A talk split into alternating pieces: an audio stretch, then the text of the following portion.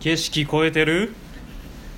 ちょっとルーのルーが上がってしまったな今。っていうのでえっと こんばんは、えーひねくれ三兄弟の、えー、小話になります。で、えっとこの番組は世の中のあるものに対してひねくれまくるという番組になってます。はい。お願いしはます、えっ、と今日はちょっとゲストに来ていただいてましてうん。えっ、と言っていいやんな前の職業と、えっ、と建築家長坂城さんのとこで働いてはってで今関西の方戻ってきててもともと僕たちの1個下の、えープロダクト学科の後輩で、えっと、僕ら建築学科に慕ってくれる後輩いないけど プロダクト学科のうたちゃんとか相手してくれたっていう。そうですね。はい。相唯一相手してくれた後輩。はい、うん、なんですけど、えー名前がうどうどちゃん。うどちゃん。うどちゃん。よろしくお願いします。はい。よろしくお願いしますなんか前の忘年会の時も一回そうですね。どの回に出てくれてるんでしたっけ？中太と僕のあ施工の回か。に出てもらってるんですけど、まだちょっと今回無理って来てもらってて、でえっとまあなんかその時の話のつながりみたいな感じで、うん。えっとなんか、えー素材の勉強会みたいなものを、うん。なんかユージとドイドイドドイちゃんじゃん。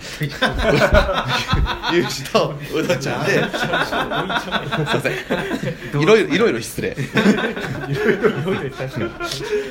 ていうのを、えー、とやるって言ってて、うん。でなんか、えーまあ、ひねくれにも絡めていってくれるみたいなんで、そのなんかどういう可能性があるかみたいなその素材の勉強会ってもどういうことするかみたいなのをなこのラジオでもなんか話していけたら面白いと思うしどういうことするのかをちょっと聞いていきたいなっていうのがシンプルにあるんで、はい。そこら辺をちょっと、うん。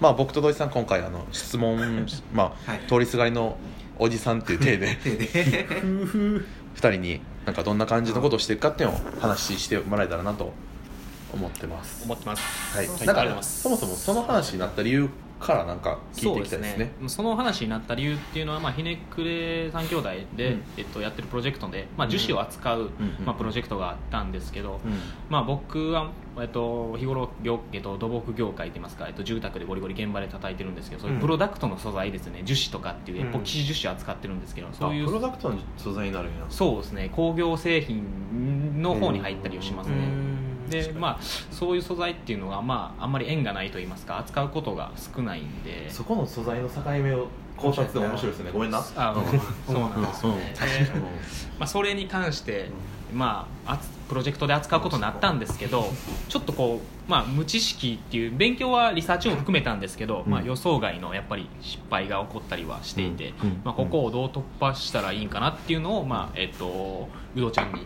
えっとまあえっと、なんですかねいろいろアドバイスといいますかこういうことが起こるからみたいなこう気をつけてみたいなことを、うん。まあうん。えっと、教えてもらいながら綺麗にいったもんな。そうなんですね綺麗にいってて、うんでまあえっとちまあえっと、詳しい具体的なそのプロジェクトの失敗の仕方っていうのが、うん。えっとまあ、エポキシ樹脂を扱ったんですけど、まあ、どうしてもその、えっとえじゃあごめんなさい木材、えっと、角材に、うん。え角材を集合させたんですよね、えっと、それに、えっと、エポキシ樹樹脂をこうまとわせるっていう、えっと、うん。簡単なものをちょっと試作で作ろうとしてたんですけど、うん。まあ、本来の、えっと形としては僕らが理想の形としてはエポ周りのそのまとわすエポキシ樹脂が、えっとうん。綺麗な形でひび割れもなく、ん。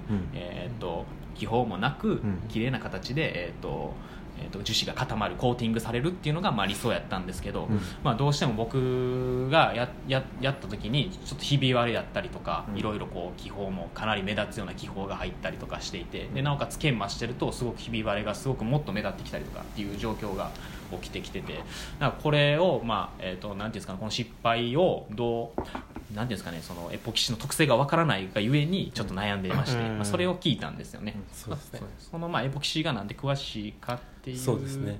でね。前の事務所であのフラットテーブルという家具を作作ってまして安いなと思って。で、えーとまあ、木材に同じように上からあの樹脂を、うん。あのコーティングさせて、なおかつその木目のあの、濃淡というのは、えっと例えばけ削れているところとかうん。は、えっと色のい色のついた樹脂を流すと、えっと全部フラットにした時に、えっと深い部分だけ濃くなって、うん。でその深さが浅いところはだんだん薄くなっていくっていう、うん。あのその濃淡を、うん。えっと 凸凹になって使えなくなったしまった天板の上に樹脂を、えーフラットに敷いて、えーまたさいあのああ、えー新しく使い、うん。うん。あの使えるという、うん。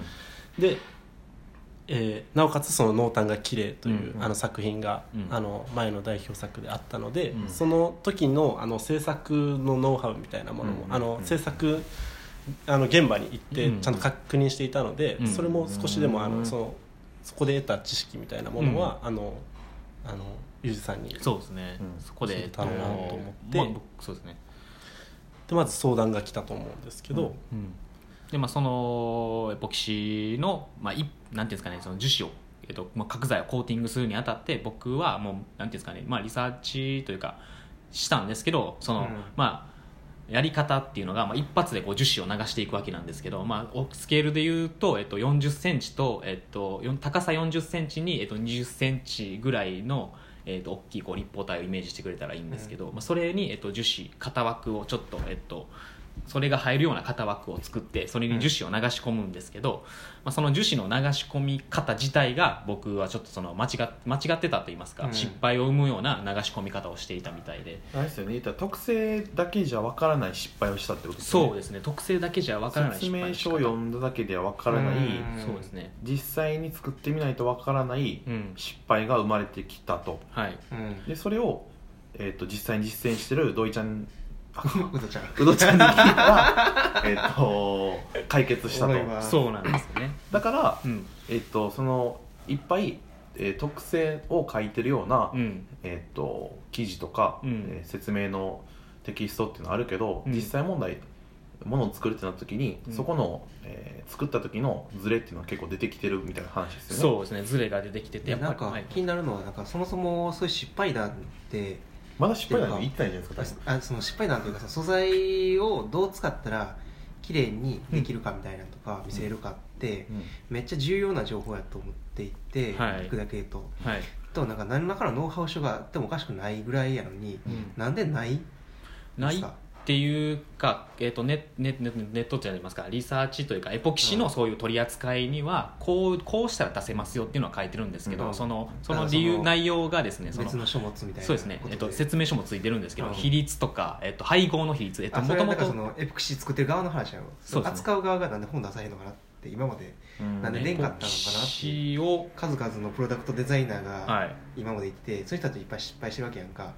そういう意味では、いろんな素材をどうやって扱ったら綺麗なものにできるかっていうのはあったと思うんですけどなんでそういうのってバリブサイクなかもしれない。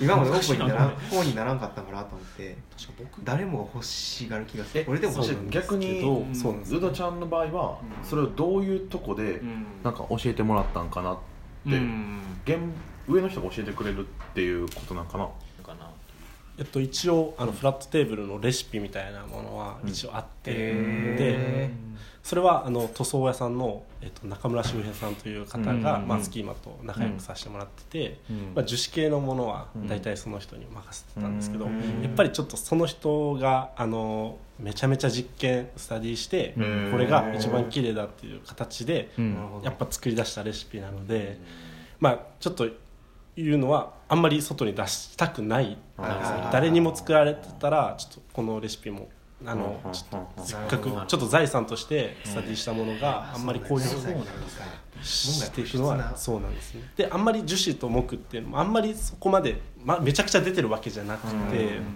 だからこそこの独占、まあ、できてる部分もあるんですけど逆に言うとあのフラットテーブルのあの海外版みたいなのももあるんですあのレシピを売ったじゃないですけど。そその会社はその会社で自分たちでもうレシピをだんだんあのどうやったら気泡が入りにくい樹脂がどれだろうみたいなものとか濃淡が綺麗に出るのはどれだろうっていうのをあの、まあ、あっちはあっちであの勉強してうん。逆にそれを、まあ、スキーマに戻すことはなくて逆にこう競い合ってる状態になったりもするんへですね。だから正直そこまでスタディしたものを本にしてっていう発想がまずちょっとうん。あんまりそんなオープンソースにできないのがあるのかなと思のうんですね。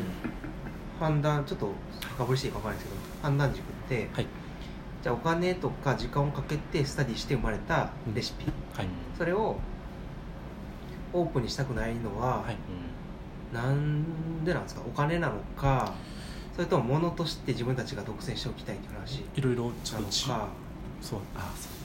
どこだよお金やったら本にした方が儲かるんちゃうかなってちょっと思ったり。